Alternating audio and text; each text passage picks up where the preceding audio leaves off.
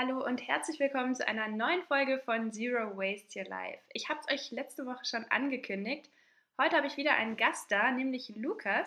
Lukas beschäftigt sich mit den Themen Gesundheit, Sport und Nachhaltigkeit. Sag mal, was hat das alles miteinander zu tun? Also der übergeordnete Begriff für mich ist eigentlich Gesundheit. Denn zu Gesundheit gehört auf jeden Fall ein gesundes Maß an Bewegung, auch an gesunder Bewegung wenn wir von Qualität reden. Und Nachhaltigkeit kann man auch in Bezug zu Gesundheit setzen, wenn man beispielsweise ans Gesundheitssystem und die Finanzen denkt. Aber man kann es zum Beispiel auch im Kontext sehen von Müll sammeln beim Sport. Beispielsweise, es gibt ja diesen Trend Plogging und gerade wenn man wie ich sich vor allem in der Natur bewegt, kann man das beides eigentlich gar nicht auseinanderdenken. Du hast gerade schon ein paar Mal deinen Sport angesprochen. Vielleicht magst du den Zuhörerinnen und Zuhörern mal erklären, was machst du denn genau? Äh, ich mache Natural Movement. Natural Movement wird über eine Organisation aus den USA verbreitet namens MoveNut, kommt von Natural Movement. Ähm, Natural Movement bedeutet, man hat sich die Menschheitsgeschichte angeschaut und ja, ähnlich wie Paleo im Ernährungsbereich ist Natural Movement im Bewegungsbereich zu denken. Sprich, unser Körper ist nicht darauf angepasst, den ganzen Tag im Sitzen zu sein. Daher resultieren auch viele der heutigen Probleme, der körperlichen Probleme. Und ja, zu Natural Movement gehören dann Dinge wie Klettern, Krabbeln, Springen, Dinge tragen, also alles, was wir eigentlich ursprünglich auch mal mit unserem Körper anstellen mussten. Und ich habe Lukas das jetzt gerade erklären lassen. Ich habe tatsächlich auch schon mal eine Session bei ihm mitgemacht. Vielleicht habt ihr es auf Instagram gesehen. Und was ich super cool fand, war, er grinst schon. und was ich super cool fand, war, dass es komplett ohne Zubehör funktioniert. Also man muss sich nicht extra was anschaffen. Man kann einfach mit dem, was man gerade im Schrank hat, worum man sich gut bewegen kann, rausgehen und auch das nutzen, was denn ja die Natur oder auch unsere städtische Umwelt so bietet. Gibt es Tipps, die du geben kannst, wie man sich im Alltag gesünder bewegen kann, ohne jetzt explizit zu einer Session zu kommen? Also grundsätzlich ist das erstmal eines der Grundprinzipien von MoveNut, dass man minimalistisch denkt und mit den Dingen arbeitet, die schon da sind. Und nicht erst tausend Voraussetzungen erfüllen muss oder im besten Fall eigentlich keine einzige Voraussetzung erfüllt sein muss, bevor man anfangen kann, sich zu bewegen. Jeder kann sich bewegen, egal auf welchem Niveau man gerade ist oder auch in welcher Kleidung man gerade ist. Die Frage ist dann, welche Bewegung gerade sinnvoll oder möglich ist. Und jetzt zu den Tipps, wie man sich im Alltag gesünder bewegen kann. Die Frage würde ich gerne wieder aufteilen. Also erstmal, wie kann man sich überhaupt im Alltag bewegen, also wie kann man Bewegung in den Alltag integrieren. Und da bietet das Natural Movement eben auch super Tools, die einem da wieder neue Perspektiven eröffnen und einen eigentlich in dieses kindliche Denken zurückversetzen, einfach Möglichkeiten zu erkennen. Beispielsweise, wenn ich ein Geländer sehe, was kurz über dem Boden ist oder so und ich ohnehin gerade auf einen Bus warte oder auf irgendjemanden warte, dann stelle ich mich da drauf und balanciere ein bisschen rum und habe damit eigentlich ein Ganzkörper-Workout oder bin voll mit dem mentalen Fokus nur in dem Balancieren drin, weil ich gar keine Zeit habe, mir Gedanken zu machen. Damit sind wir bei diesem meditativen Aspekt, der auch zu Movement gehört als großer Bestandteil und der natürlich auch wiederum gesundheitliche Auswirkungen hat, wenn wir mit dem Meditationsthema uns befassen. Weiter zu der Frage, wie kann ich mich gesünder bewegen im Alltag, also über dieses Mehrbewegen hinaus zum Gesünder. Damit sind wir wieder bei einem Grundprinzip, und zwar, dass Technik und korrekte Technik eben über allem steht. Damit ist MoveNut auch wieder eigentlich in Konkurrenz zu großen Teilen des Fitnesssystems, wo es oft einfach um höher, schneller weitergeht. Und beispielsweise, ja, mein neuestes Beispiel ist Hit-Training, worauf ich immer so schieße. Also ich mag Hit-Training eigentlich, Kannst aber... Kannst du noch mal kurz sagen, was Hit-Training ist, für alle, die es nicht kennen? Genau, Hit kommt von High Intensity Interval Training. Und ja, man will halt in einer möglichst kurzen Zeit möglichst viele Kalorien verbrennen oder zu Muskelwachstum anregen. Und was ich oft beobachte, ist, dass die Technik einfach darunter leidet, wenn dann irgendwelche gesprungenen Kniebeugen gemacht werden. Und das passt gar nicht zu, zum MoveNut-Ansatz, wo es einfach darum geht, erstmal die korrekte Technik, dann Stück für Stück das Pensum erhöhen und längerfristig kommen dann die positiven Auswirkungen zum Tragen auf den Körper. Und damit habe ich eigentlich auch schon viel von dem aufgefasst, was zu der Frage gehört, wie kann ich mich im Alltag gesünder bewegen. Einfach nicht direkt an die Gewichte rangehen und denken, man muss sich jetzt direkt 100 Kilo auf den Buckel packen und 35 Wiederholungen stemmen, sondern mit kleinen Dingen anfangen. Wenn ich vom Stuhl aufstehe, darauf achten, dass ich meinen geraden Rücken nach vorne lehne und dann nicht mit den Knien nach vorne kommen beim Aufstehen. Hm. Einfach in Movement würden sie sagen, mehr Mindfulness ins Movement bringen, also aufmerksamer sein bei den alltäglichen Bewegungen. Das hilft schon ganz viel. Und ansonsten gern mal die Suchmaschine im Internet anschmeißen, wenn man sich bestimmte Fragen stellt. Also Bekannte von mir kommen immer öfter auf mich zu und fragen mich so banale Sachen, wie man sich überhaupt richtig beim Treppenlaufen bewegt, wie man überhaupt richtig vom Stuhl aufsteht. Und man muss sich halt überlegen, das sind Sachen, die macht man tausendmal am Tag, überspitzt gesagt.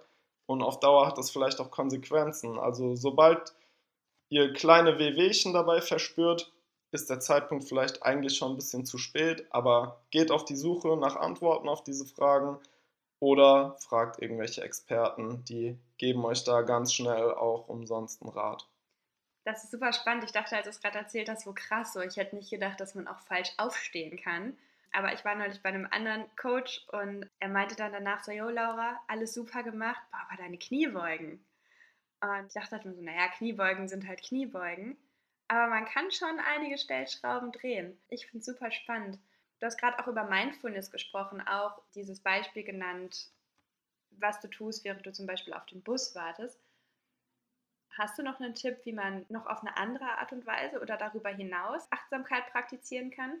Meinst du jetzt auf den Sport bezogen oder generell? Beides, sowohl Sport als auch im Alltag, wenn ich vielleicht gerade nicht die Zeit habe, mich eine Viertelstunde hinzusetzen und zu meditieren. Generell sowohl beim Sport als auch im Alltag. Atmung ist einfach das Meistertool, was Achtsamkeit angeht, was Mindfulness angeht. Denn ja, mit einer ruhigen und tiefen Bauchatmung, die bei meinem Training eigentlich bei jeder Bewegung mit, von Anfang an mitgeschult werden soll. Sprich, man kann eine Bewegung erst, wenn man von selbst dabei die tiefe Atmung beibehält. So ist das auch im Sitzen am Laptop. Tiefe Atmung und sofort werdet ihr aufrechter sitzen. Die Schultern bleiben unten, sind entspannt und wenn ihr auch so Kandidaten seid, die oft mal merken, dass der Atem flach geworden ist oder gerade stockt, weil man so sehr in seine Aufgabe vertieft ist, erinnert euch immer wieder daran und nehmt tiefe Atemzüge und versucht die beizubehalten.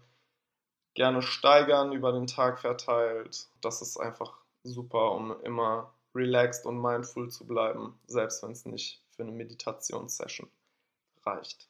Voll der gute Tipp. Und ein weiteres Thema außer der Bewegung, das dich viel beschäftigt, weiß ich, ist die Ernährung. Was bedeutet für dich gesunde und auch nachhaltige Ernährung? Ja, Ernährung ist ein Riesenthema für mich. Ich habe schon alle möglichen Sachen ausprobiert, von veganer Ernährung über Wasserfasten, über ein bisschen in die Paleo-Richtung. Alles fing übrigens bei mir an als ich mit 17 auf den Kraftsport gekommen bin, damals noch im Gym und genau das praktiziert habe, wo ich jetzt gegen rate, nämlich schön zu den Gewichten gegriffen. Da habe ich angefangen, mich ja, eiweißreicher zu ernähren, um mehr Muskeln aufzubauen. Und dann hat sich bei mir alles mehr in diese Gesundheitsrichtung entwickelt. Und ich habe angefangen, weniger verarbeitete Lebensmittel vor allem zuallererst zu essen. Und im Endeffekt ist das auch der erstmal der einzige wissenschaftlich fundierte Konsens, wenn es um gesunde Ernährung geht, so natürlich wie möglich, so unverarbeitet wie möglich. Wenn wir jetzt über Nachhaltigkeit sprechen, Dann ist es für mich natürlich ein Riesenthema, dass ich nach Möglichkeit lokal und saisonal und bio kaufe. In der Realität sieht es bei mir im besten Fall so aus, dass ich zum Biomarkt gehe, also zu einem Bauernmarkt, nicht zum Bio-Supermarkt, sondern zu einem Bauernmarkt, mir vom Bio-Anbauer der Region meine Sachen hole, die hier gerade verfügbar sind aus eigenem Anbau. Es ist aber wirklich anstrengend, weil man einfach genau hingucken muss, weil man oft mit den Leuten erstmal ins Gespräch kommen muss, mit den Verkäufern, was denn jetzt wirklich aus eigenem Anbau ist. Weil, ja, ihr kennt diese Marktstände, die vielleicht im Endeffekt dasselbe Gemüse vom Großmarkt einfach als Stand verkaufen, was man auch im Supermarkt findet. Ich weiß nicht, wem und inwiefern da irgendjemandem geholfen ist.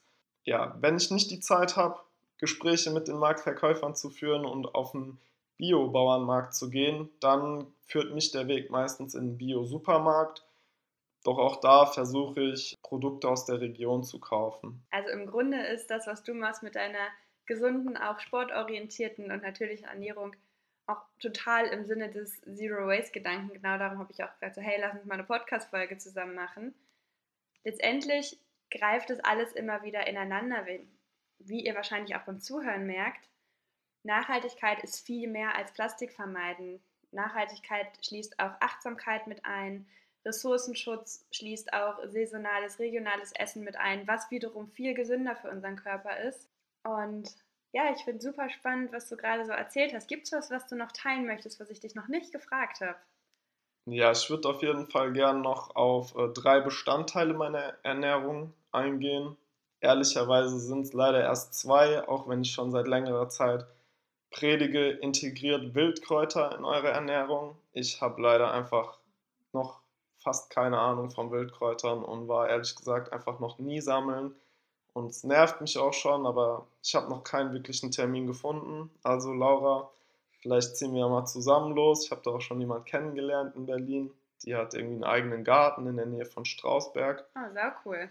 Deswegen fokussiere ich mich jetzt lieber auf die anderen beiden Bereiche. Da geht es einmal um Sprossen und Keimlinge und zum anderen um fermentierte Lebensmittel. Sprossen und Keimlinge sind im Grunde genommen die Samen von Pflanzen, die wir auch so zu uns nehmen. Ich denke da jetzt, wenn ich das sage, beispielsweise an Brokkoli, Rucola, Linsen, Kichererbsen.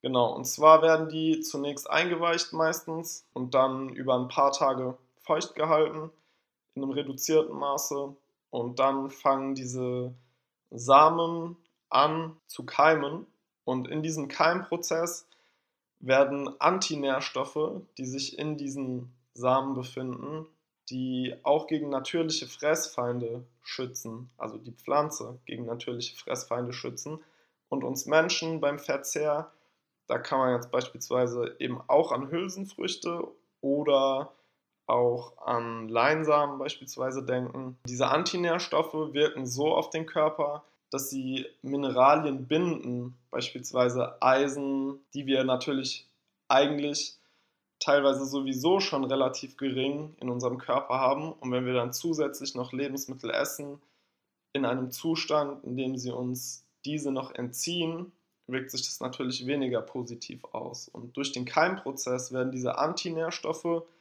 als auch Kohlenhydrate umgewandelt und es bildet sich eine Vielzahl von Vitaminen und Enzymen. Das Lebensmittel wird sogar wirklich lebendig, also wie eigentlich der Name Lebensmittel auch sagen sollte. Ja, und wir können einfach sehr davon profitieren, wenn wir diese im rohen Zustand verzehren. Ich kann Lukas da auf jeden Fall beipflichten. Ich habe wieder gerade ganz viel gelernt über die guten Eigenschaften von Sprossen. Für mich waren sie bisher meistens primär lecker. Ich habe ja, ihr habt es vielleicht schon mal gesehen, auch ein Sprossenhaus. Super spannend, was man so aus Lebensmitteln noch rausholen kann.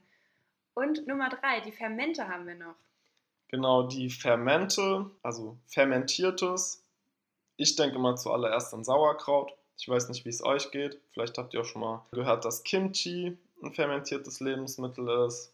Tempeh, Kombucha, sind andere Dinge, die ihr vielleicht kennt. Für mich ist erstmal der Einstieg zur Fermentation auch das Sauerkraut, weil es einfach so einfach nachzuvollziehen ist. Man schneidet Weißkohl klein, salzt ihn ein und verschließt ihn luftdicht in einem Glas und innerhalb weniger Tage entwickeln sich bei Raumtemperatur Mikroorganismen in diesem Glas und diese Mikroorganismen werden tätig, indem sie die enthaltenen Zucker in dem Lebensmittel umwandeln zu Milchsäure und Essigsäure.